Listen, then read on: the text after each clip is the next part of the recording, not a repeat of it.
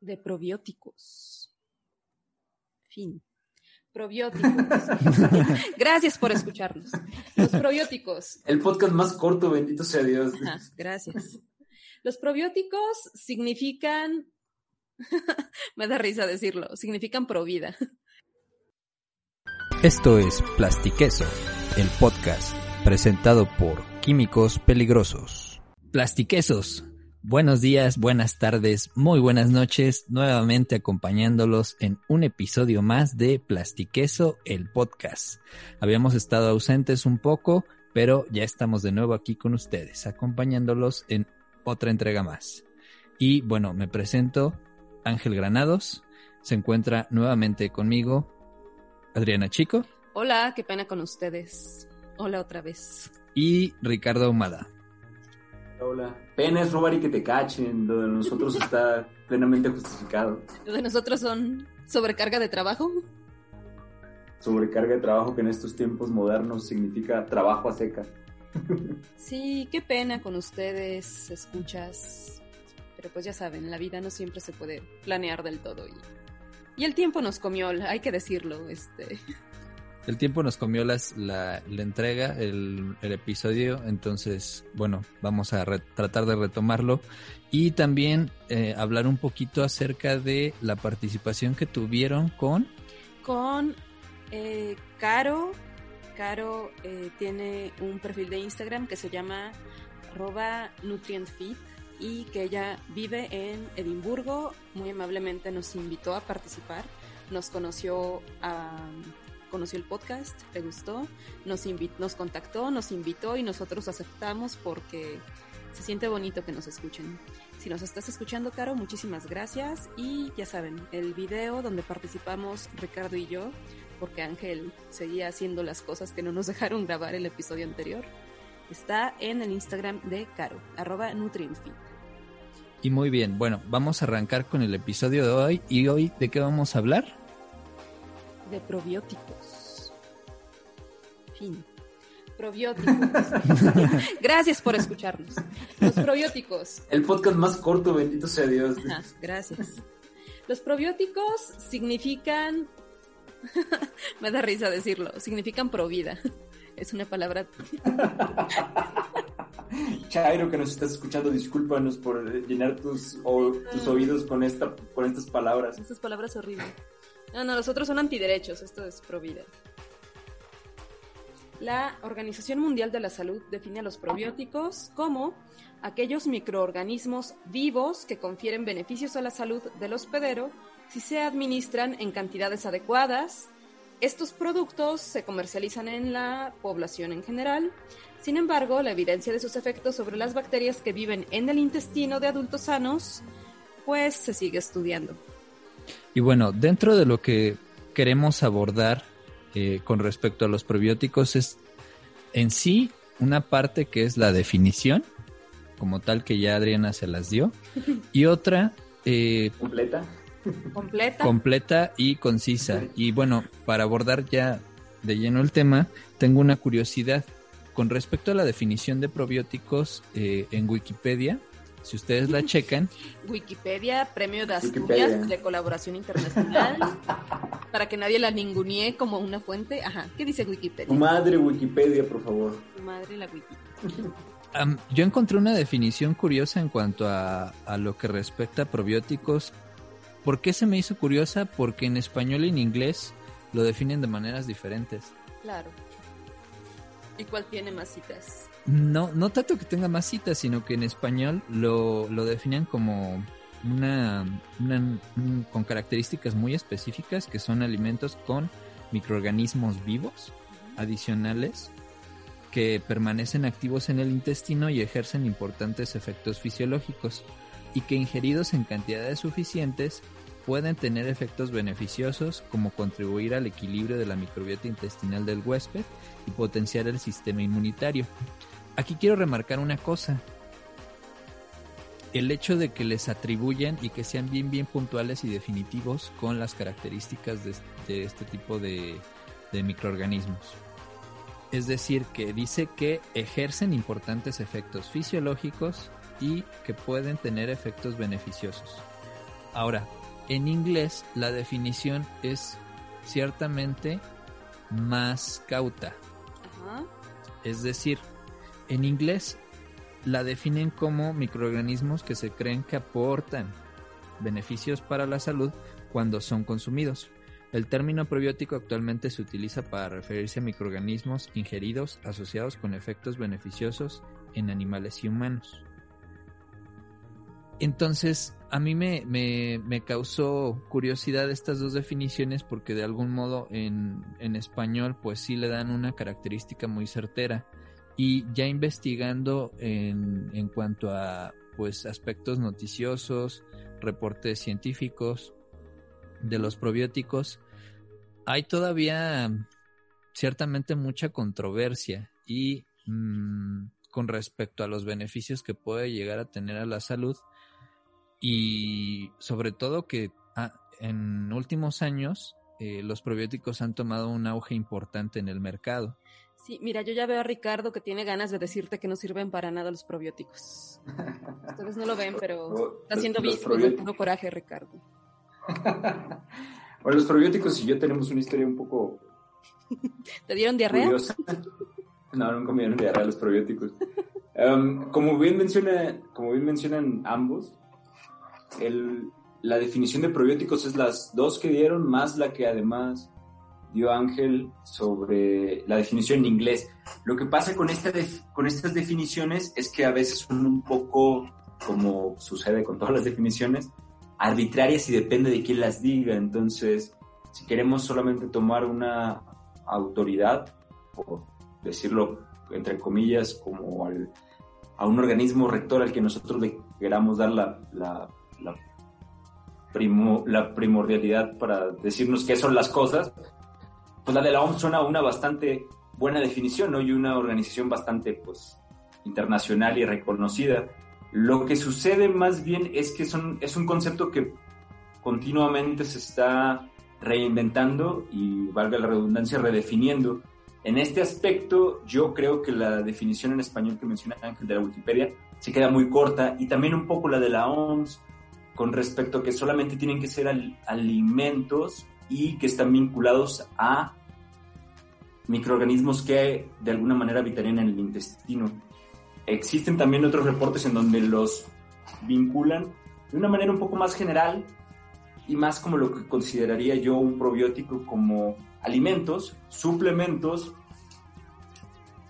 ah, drogas, alimentos médicos, artículos médicos o cosméticos que, como ya bien dijeron ustedes dos, proporcionarían un beneficio al organismo. Y aquí en beneficio estoy haciendo otra vez comillas, porque en algunas definiciones, como ya, como ya dijimos, eh, pueden ser fisiológicas y más bien en algunos casos no están siquiera comprobadas, ¿no? Por eso todo el, el asunto de lo que son los probióticos. En lo que sí coinciden todos es que tienen que ser microorganismos, tienen que estar vivos y de alguna manera tienen que ejercer este beneficio que tiene que ser comprobable, ¿no? Entonces, si no nos queremos casar con ninguna, ustedes pues, fácilmente podemos decir es microorganismos que estarían actuando vivos en alguna parte de nuestro organismo y estarían ayudando para que nosotros tengamos pues salud, ¿no? O que no, no nos lleguen ciertas enfermedades. Ahora, ahí me gustaría resaltar y rescatar un poco de lo que mencionas porque en la actualidad el mercado de los probióticos, al menos en Estados Unidos, tiene un valor importantísimo. Eh, para septiembre. Yakul, aquí en México, todos tienen una señora que les da sus chamitos. Todos hemos visto esa conferencia. Le dejo los dos chamitos, se los damos o no se los dejo, se los dejo aquí, oiga. Ay, sí, wow. Y, güey, haces estándar, pero con la señora del chamito, güey, de la oficina. Tú, amigo Godín, que me escuchas. Yakult es todo un modelo de negocio que se me hace muy tierno. Es como los Bonais, pero de la salud. Pero japonés. Aprovechan esta, esta parte de... Pues, tiene una particularidad en cuanto al modelo de negocio. Y eh, aquí, aquí hay algo que quiero puntualizar. Y algo que menciona Rica con respecto a los probióticos, uno de los problemas que se ha tenido, que se ha observado eh, dentro del boom, la comercialización y los efectos que pudiera llegar a tener, es que si bien hay productos que productos y microorganismos que está probado que sí tienen efectos beneficiosos a la salud. Mm, con la ola de los probióticos, muchos productos que ciertamente también se le agregan microorganismos y que no, los estudios que los respaldan no son tan rigurosos o de plano en algunos casos no hay ni siquiera estudios. Entonces, digamos que por los buenos, o los buenos cargan a los malos y se crea un efecto. A los inútiles, ¿no? En todo caso. Ah, pues no sé si llamarlo inútiles, pero, pero hay, hay un problema ahí en cuestión de, de que se ha generado una controversia con respecto a que unos dicen que realmente no, no tienen utilidad los probióticos como, como suplemento. Eh, otros mencionan que sí, que sí lo tienen. Ciertamente también hay una estira y afloja en cuanto al negocio, porque es un mercado muy muy importante, porque en Estados Unidos al menos que es el mercado meta de todo gran producto, eh, se mueve mucho allá y evidentemente que, que ciertas compañías a veces pagan estudios que pueden llegar a ser no tan rigurosos o que pueden llegar a ser tendenciosos para apoyar o que muchas veces ni siquiera tienen los estudios que es Activia. Es, es en lo que muchas veces ay ay quién dijo algo ay Profeco entraste aquí al podcast perdónanos ah, ah no era Danone no eh, creo que es de Danone. Okay.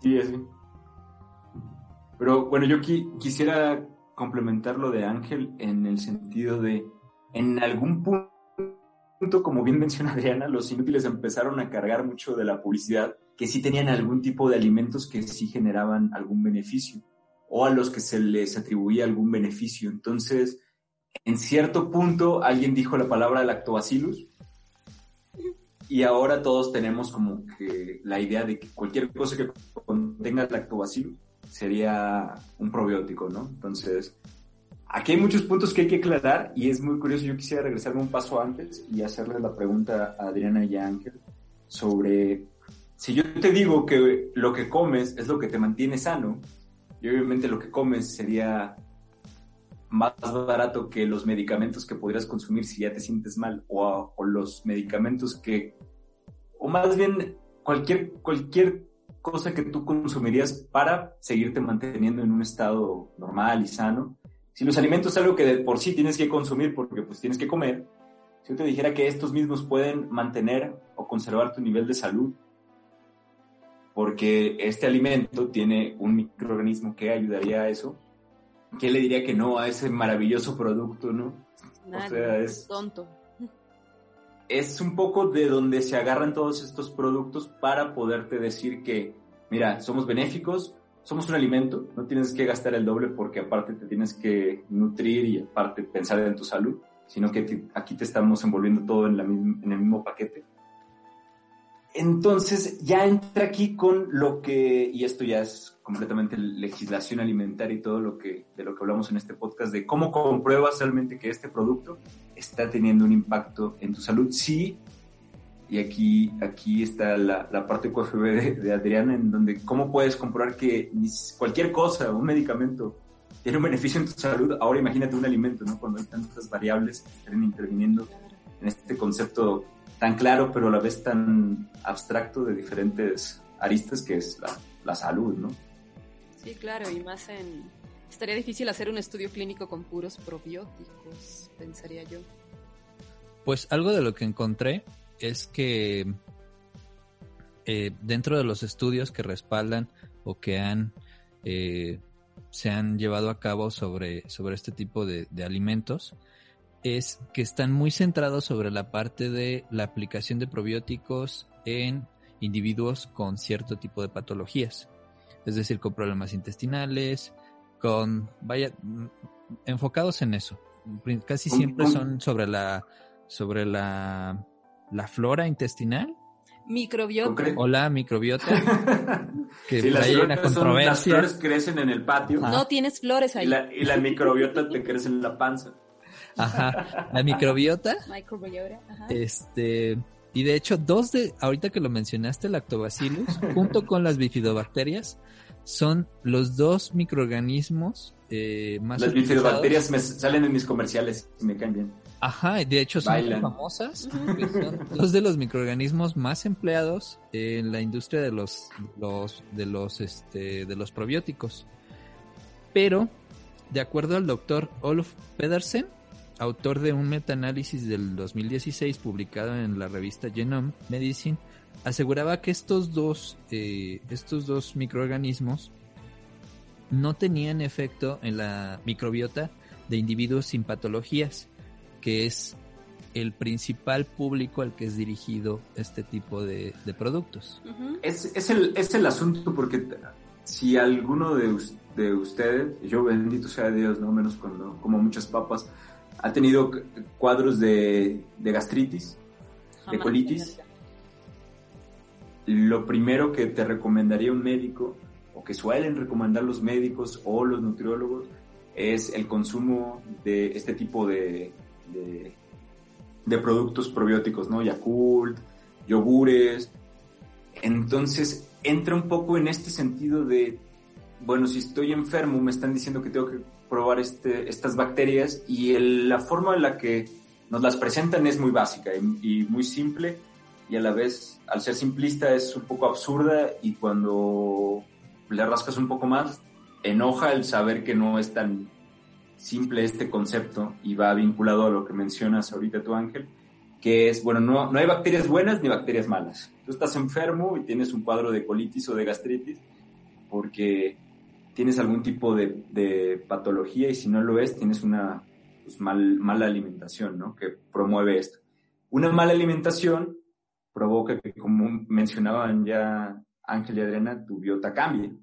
Si tu biota cambia, significa que hay más tipos de microorganismo que otros, ¿no? Es a simples rasgos. Estos microorganismos que cambian con tu dieta, si no es, si saltan grasas, por ejemplo,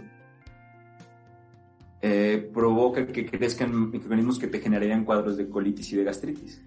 Entonces, los que ayudan a combatir a estas bacterias por espacio y nutrientes, bacterias que no te generan este tipo de cuadros, son lactobacillus y bifidobacterias.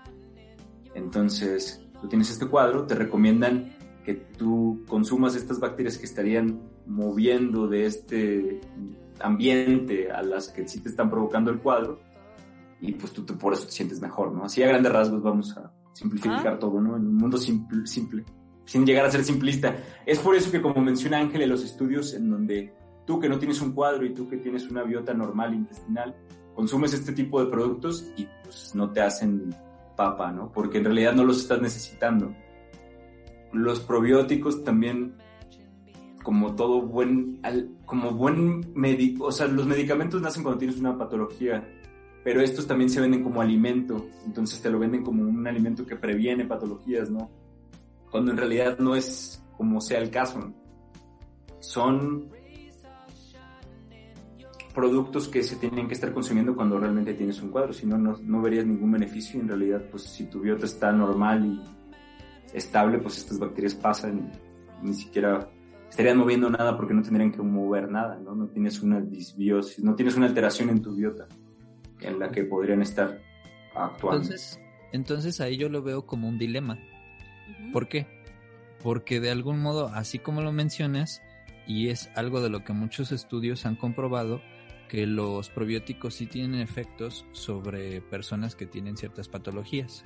Pero ¿qué pasa si no tienes ciertas patologías, si eres un si, eres un este un ser viviente, ciudadano de calle, un ciudadano tus impuestos, que paga honorable que pagas tus impuestos este, y consumes probióticos, pues en teoría no caminas por la acera, Ajá. que no te pasas los saltos. Dices buenas tardes, aunque sean buenos días. aunque no te conteste. Disfruta del, aire del, del invierno. Este, sí, si eres un ciudadano común, pues de algún modo consumes este tipo de productos y no te aportan un beneficio. Entonces, como consumidor, si lo vemos desde la perspectiva de negocio, perdería valor, ¿no? El producto. Sí, sí, sí, por eso yo, yo creo que están vinculados y esto es muy curioso y no sé si, yo no sé, lo noté yo creo la última vez que iba viajando por el metro y justo estaba hablando con Adrián y le digo que estaba viendo un, un comercial de un anuncio de Yakult se han asociado a la actividad y a la vida sana y deportista. No sé si se dan, se han, lo han notado. Casi siempre hay como gente haciendo ejercicio o gente con outfits de ejercicio, tratando de, entonces se sube al tren de la, de la vida fitness. ¿sí? Nunca está asociado, ya no está tan asociado a cuando tienes un malestar estomacal, y entonces pasan ya de tener un nicho de mercado, como mencionas Ángel, muy pequeño, a ya estar buscando a la persona normal y de calle. No porque realmente tengan un beneficio en esta, porque pues si ya haces ejercicio y ya tienes unas, una alimentación balanceada o sana, pues que estaría aportándote, ¿no? es, es, un poco extraño. Sí, que al final terminarías comiendo un Yakult que teóricamente pues está lleno de azúcar. Es que ese, ese, ese también es el detalle. Sí, el, Yakult, que es el rojito, el tradicional, es este en azúcar.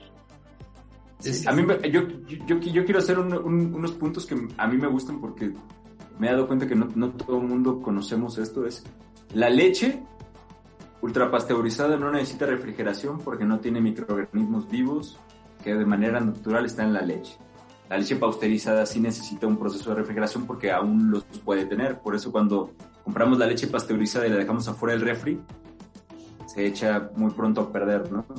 Lo mismo sucede con el Yakult, por eso el Yakult cuando te lo venden, te lo venden refrigerado y te dicen que lo refrigeres. Tiene microorganismos vivos, por eso su carácter de probiótico.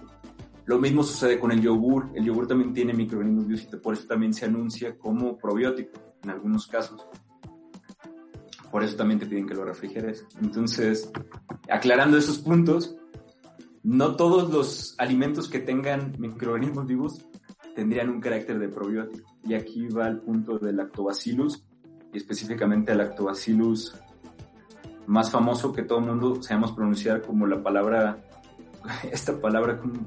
Ah, café shirota. El, café, shirota, sí, muchas gracias. que todo el mundo sabe que que todo el mundo sabe qué es, pero pues, no, no, no todos sabemos qué es. Casei shirota tiene que, es una cepa específica de lactobacillus, que no es todos los lactobacillus que conocemos, ¿no? Y este lactobacillus, como menciona Ángel, sí se ha asociado a beneficios en pacientes con ciertas patologías. No todos los lactobacillus casei, porque el tercer nombre sería shirota, no todos los lactobacillus casei son lactobacillus casei shirota, y no todos los lactobacillus casei serían benéficos, y no todos los lactobacillus en general lo serían.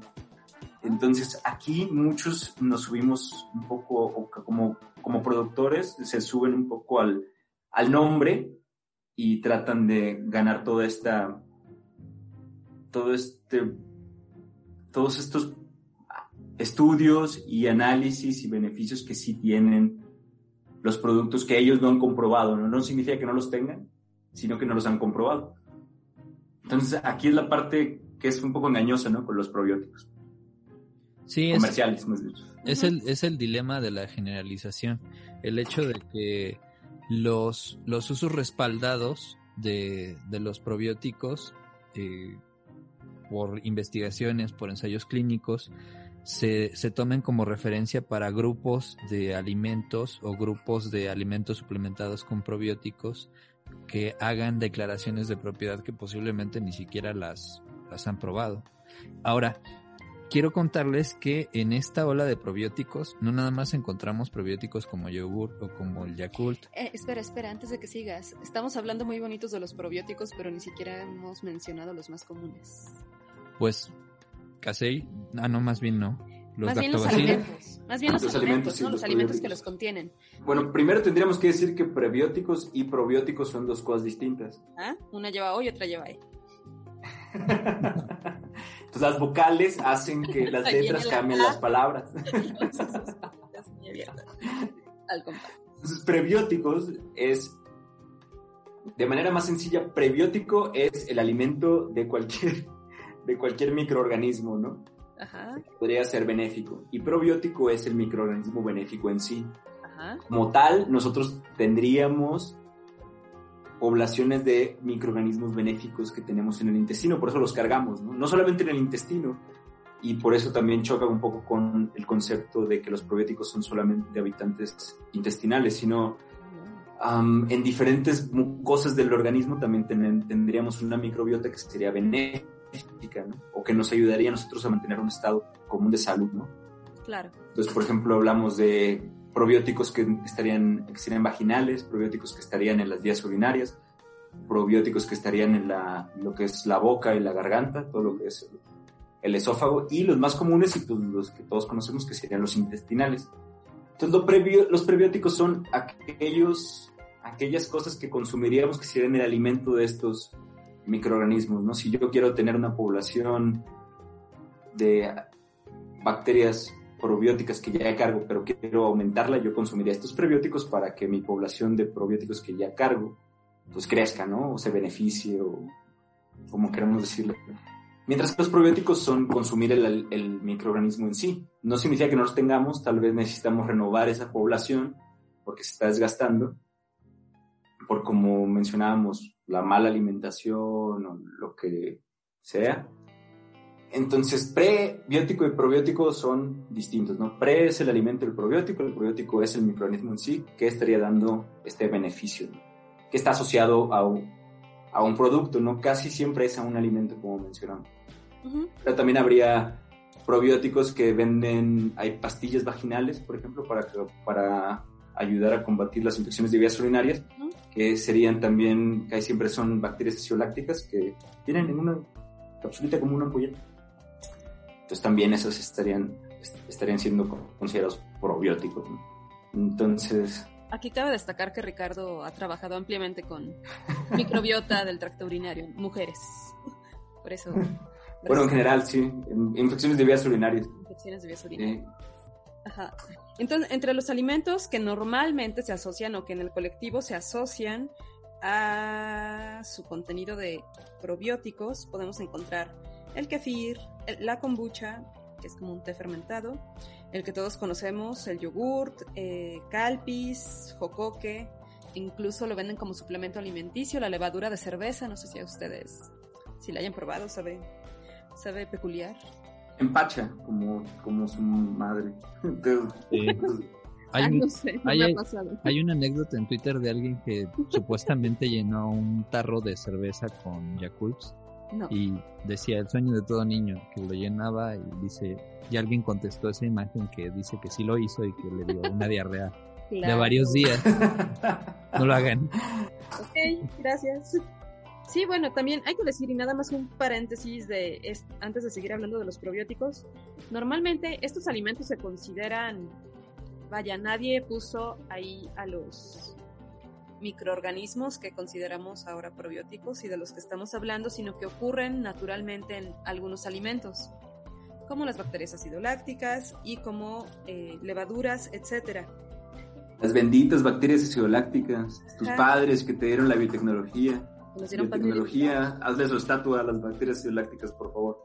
Justo, además que estos alimentos, eh, por ejemplo, las bacterias acidolácticas dan como su producto de su metabolismo ácido láctico, que acidifica, acidifica el alimento y ayuda a, a, conservarlo, ¿cierto? Entonces, imagínate que, no sé, eres un sherpa y tienes leche de lo que sea, del animal que sea que tengan los sherpas, no te va... Una vaca sherpa. Voto por la vaca Sherpa para el animal nacional de los Sherpas. Esa, ese litrito de leche, por muy en el Everest, no te va a durar, pero en, cambio, si, ese, si las bacterias ácido lácticas hacen lo suyo y aumenta la concentración de ácido láctico, eso le va a conferir otras propiedades al alimento que además te va a permitir conservarlo. O sea, esto está aparte. Lo que quiero decir con todo esto es que normalmente los probióticos que ahora conocemos los, descubrí, los descubrieron por casualidad o porque entran en un proceso de... No, no es descomposición todavía, pero sí en un proceso en el cual las bacterias o levaduras siguen su proceso metabólico hasta tener subproductos. Sí, de alguna manera hay una transformación por parte del alimento. Lo que permite que el alimento ah. conserve y muchos años después, alguien se dio cuenta que a lo mejor te aportan beneficios a la salud. A mí no, me gusta decir la ingeniería en alimentos prehispánica. Ajá. Adicional a... Prehistórica. Prehistórica. Adicional a los productos que mencionas, con esta ola de probióticos también ya se pueden encontrar probióticos en los champús, en las lociones No. para afeitar. Hay desinfectantes también con probióticos, serums, no sé qué, creo que Serums, wow. No, bueno, ahorita al final les platicamos de, de los ah, probióticos para la piel. cosme- en cosmética. en cosmética facial, pastillas para la caspa, en pastas de dientes también ya, ya están incorporados Guácala. porque también tenemos Ah, sí, tenemos microbiota en los dientes. sí, tenemos cierto. microbiota en los dientes, entonces Ah. Sal. ya la A han mí la microbiota que más me gusta es la del pulque, Oh, delicioso. El pulque. la del bello ah, pozol. Estas bebidas ancestrales. Este mito que muchos no creen que sea mito de que las bacterias fermentativas del pulque vienen del intestino humano. Es como... Seguramente si le Los que, los que producen pulque y cuando les preguntan dicen que no. La gente que quiere decirte que hay caca en el pulque te dice que sí. Ajá. La verdad es que de algún, de algún lado tuvo que haber salido el primer pulque, ¿no? Pero pues no es de la Porque, microbiota. porque el, el pulque se hace del pulque anterior. Entonces, el, el batch de pulque nuevo lo haces con El pulque de sobró Moctezuma, ¿de anterior. dónde salió? el pulque Entonces no sabemos de dónde sale el pulque, de- el pulque primario, ¿no?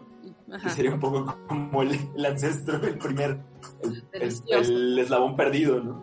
Ajá. Yo pensaría que Pero- hace con, con el- la misma microbiota Sí, de, yo también pensaría. de la de planta, los agaves. de los agaves. Sí, pero sí está el mito de la, de la famosa muñe- el muñeco, Ajá. Sí. que es La esta, mona. este, la mona o el muñeco, que sería el, El amarradito. para, para aquellos, para aquellos biotecnólogos que nos, que, que nos visitan en este podcast, que sería el, el prime, el, el primer, el, Ajá. el- el cultivo primer, sí sería este, este, este pedazo de, de heces con envuelto en, en, en- en- tela que se, que se colocaría ¿no? en el primer pulque. Yo solo sé que ojos Aunque- no ven, corazón que no siente. mira. Aunque en realidad son bacterias, como ya, como ya mencionamos, que son, están en todos lados, ¿no? O sea, podrían venir ya sea de la, de la cáscara de los mismos alimentos, como en el caso del vino u otros fermentados, o también de la, de la, biota, de la biota humana. Como sucede también en el caso de otras bebidas fermentadas, como el, el sake. Eh, hay una variedad de sake que se hace con, con saliva, Ew, más, sí, se mastica el arroz y luego se escupe. ew. Eso, eso trae lo que mencionábamos de la, de la biota, biota de los dientes, Ajá. que si no te lo cepillas traes más biota, o una biota muy distinta. Guácala. Oye, pero creo que interrumpimos bien gacho a Ángel de algo que nos quería decir y ya nos extendimos como 10 minutos. Eh, pues más bien referente a los, No. a los productos No, y no. a al- al- algo adicional que les quería contar, que era que algunos de los probióticos que se comercializan actualmente se les han hecho eh, ciertas declaraciones de propiedades o de beneficios a la salud, tales como eh, la salud cardiovascular. Y si bien en este caso sí se les han encontrado en algunos estudios beneficios sobre ciertos parámetros que indican salud cardiovascular.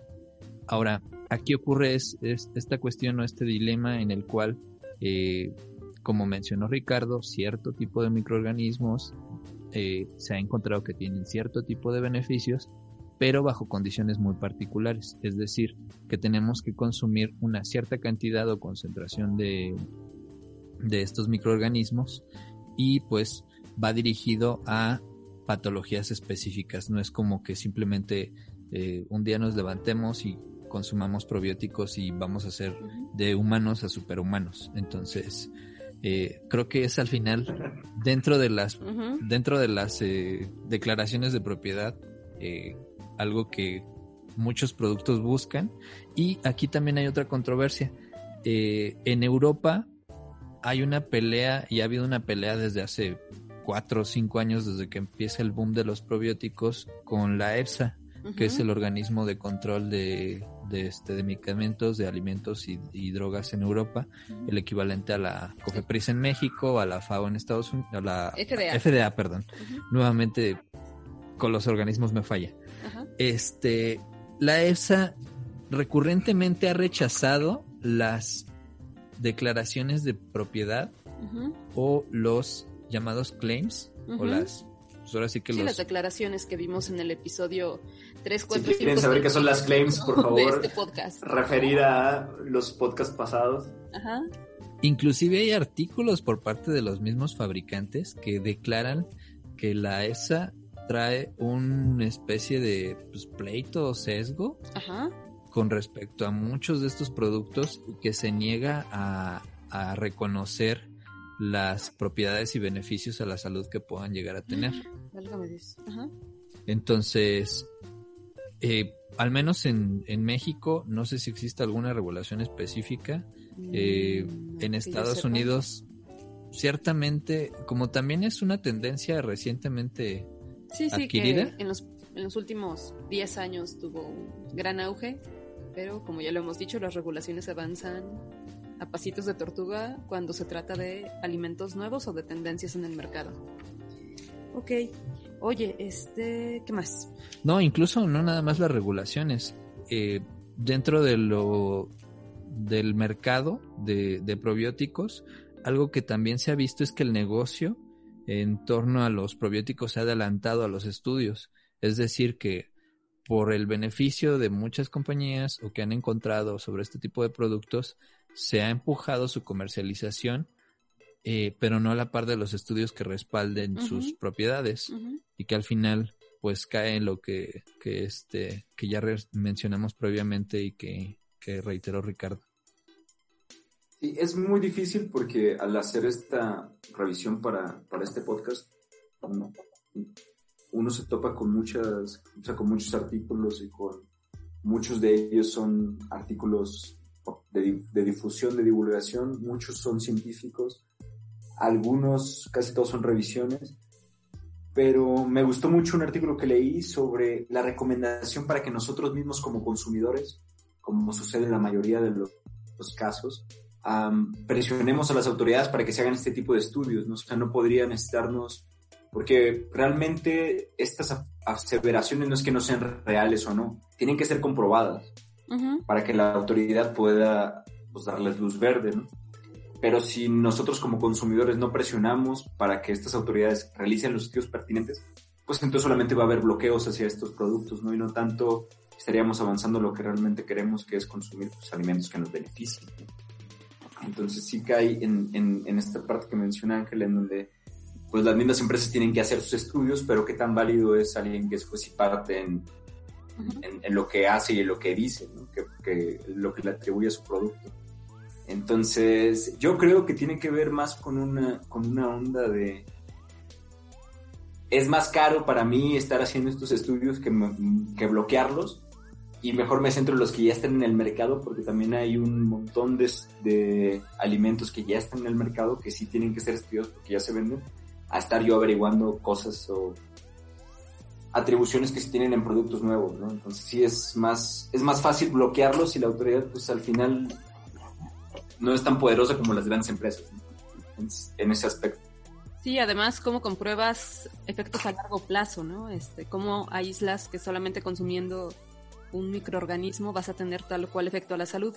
Eh, Me, me gustó el punto que ahorita desarrollaste porque de algún modo también me, me, me hace ver que ahorita lo estamos explorando el aspecto de los probióticos desde el punto de vista, pues ahora sí que, o regulatorio o científico, pero si nos vamos del lado de, de los fabricantes, pongámonos a pensar, por ejemplo, qué, el, qué condiciones y cuántos recursos se necesitan para ejecutar este tipo de estudios, que realmente tampoco son baratos. No, no. Dinero, tiempo, comités de bioética. Este... Alumnos de posgrado que de, alguna manera están vinculados a las empresas y a los que ya no se les dan tantas becas. Un palumpas y todo eso. Sí, o sea, Gente imagínense, que trae el agua. Imagínense si nosotros queremos, descubrimos o encontramos algún probiótico que, Prometedor. Intuimos. Ajá. ajá, que tenga cierto tipo de beneficios y lo queremos agregar a algún alimento, las implicaciones o, o los tipos de, de exámenes, de pruebas, de estudios que se requieren.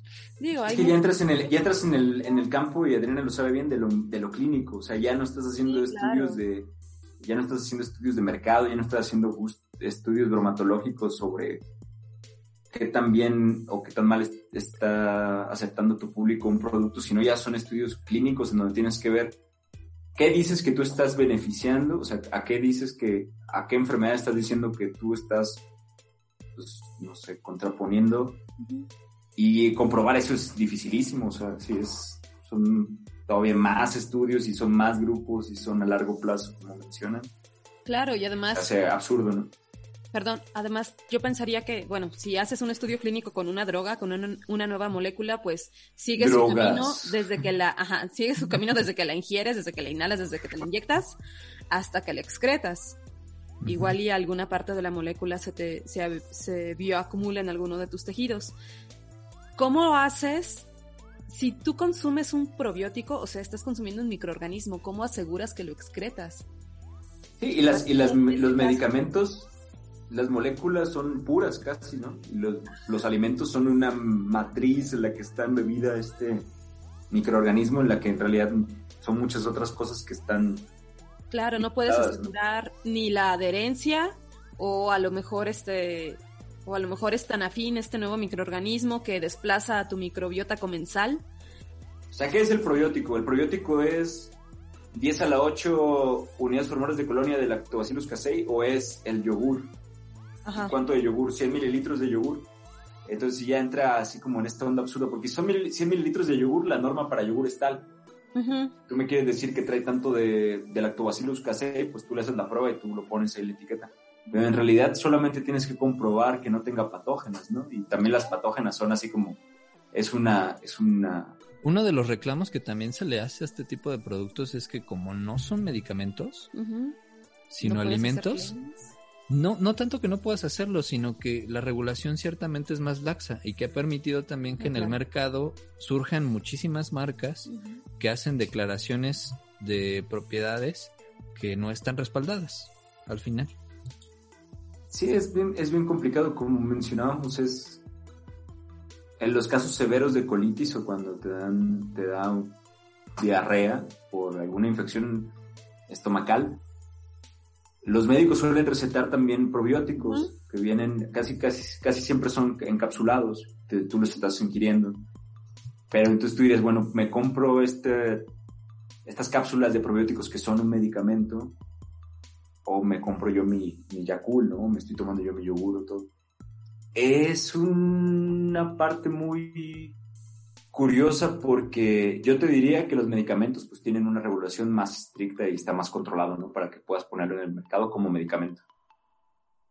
Y sí, los alimentos son otra cosa diferente, ¿no? Que se rigen por otro, por, por otro sistema. Pero sí estamos ahorita en una parte, un poco, una laguna de términos en las que yo sí te podría decir que mi alimento es un yogur, porque contiene lo que la norma específica para yogur, pero y te podría decir que tiene tal microorganismo pero no te podría decir que es un probiótico, pero sí te puedo decir yogur con tanta cantidad de lactobacillus casei, ¿no? Entonces tú, también hay muchas cosas que ya están asociadas a la mente del consumidor a esto. Entonces, pues es, lo mismo que pasó en el caso de Activia, ¿no? no, perdón, en el... ¿Cuál fue el, alimento este que también era de Danone que quitó la Profeco ahorita en, esta, en este levantón que hizo? Sí, era Activia. Sí. En este levantón que hizo de varios productos. Entonces sí mencionaba que tenía un término en el mismo nombre en lo que te, Natural. relacionaba a ti. Sí, no, no, no era Activia, era otro, era otro que era como Prosalud. Ah, sí, que posiblemente hace declaraciones de beneficios a la salud cuando que no está comprobado. Sí, sin, sí, sin hacerlo, no jueguen con esta, con, con, con esta onda de que sí te están comprobando ciertas cosas, pero hacen que tú presumas cosas que en realidad no están comprobadas. Sí, es, es, es, es todo un tema. Sí, hay, hay que tener más elementos para poder eh, considerarlos como, como este, beneficiosos a la salud y en todo caso, pues bajo ciertas condiciones. Y bueno, esperamos que, que, les agrade este episodio, les agradecemos sus escuchas. Les y su paciencia. Les agradecemos que nos sigan en nuestras redes sociales y les recordamos que nos pueden escuchar en Spotify, en Castbox, en Evox y también ya estamos en Google Podcast y en Apple Podcast. Wow. Ya estamos. Muchos podcasts.